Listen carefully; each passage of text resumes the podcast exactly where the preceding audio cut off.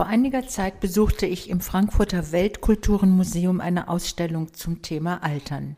Sie hieß Grau ist das neue Pink. Menschen aus der ganzen Welt hatten Bilder zum Thema Altern gestaltet. Ich sah alte Gesichter und Körper, wunderschön. Ich sah, wie jede Generation in jeder Kultur anders altert. Die alten Menschen lehren uns, dass Liebe, Zärtlichkeit, Gemeinschaft und Freundschaft ihr Leben sichtbar glücklicher machen. Doch bis jetzt heißt es oft noch alt und gebrechlich, alt und mürrisch, alt und krank, alt und einsam. Die Frauen und Männer in diesem Themenextra widersprechen solchen Klischees. Sie wissen, wie sich das Altwerden anfühlt und dass ihr Wohlergehen auch davon abhängig ist, wie ihre Umgebung das Altern sieht. Alte Menschen haben eine größere Lebensbejahung und Lebensfreude, wenn sie von der Gesellschaft nicht im Stich gelassen werden. Denn auch das muss in diesem Extra gesagt werden, Altersarmut ist ein Armutszeugnis für einen Sozialstaat, der seine alten Menschen ausgrenzt und verkümmern lässt.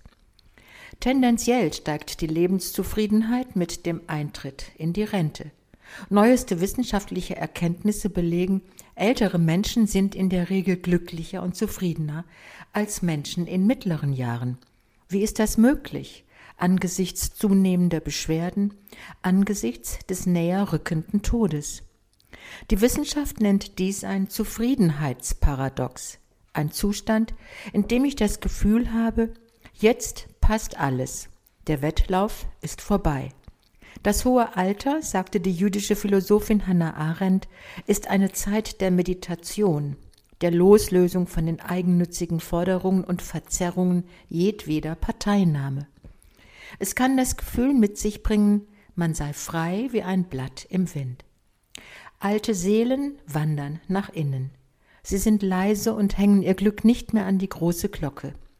Die Tübinger Schriftstellerin und Theologin Elisabeth Moltmann-Wendel, sie wurde 89 Jahre alt, sah in ihrem Alter eine Lebenszeit mit eigenen Qualitäten.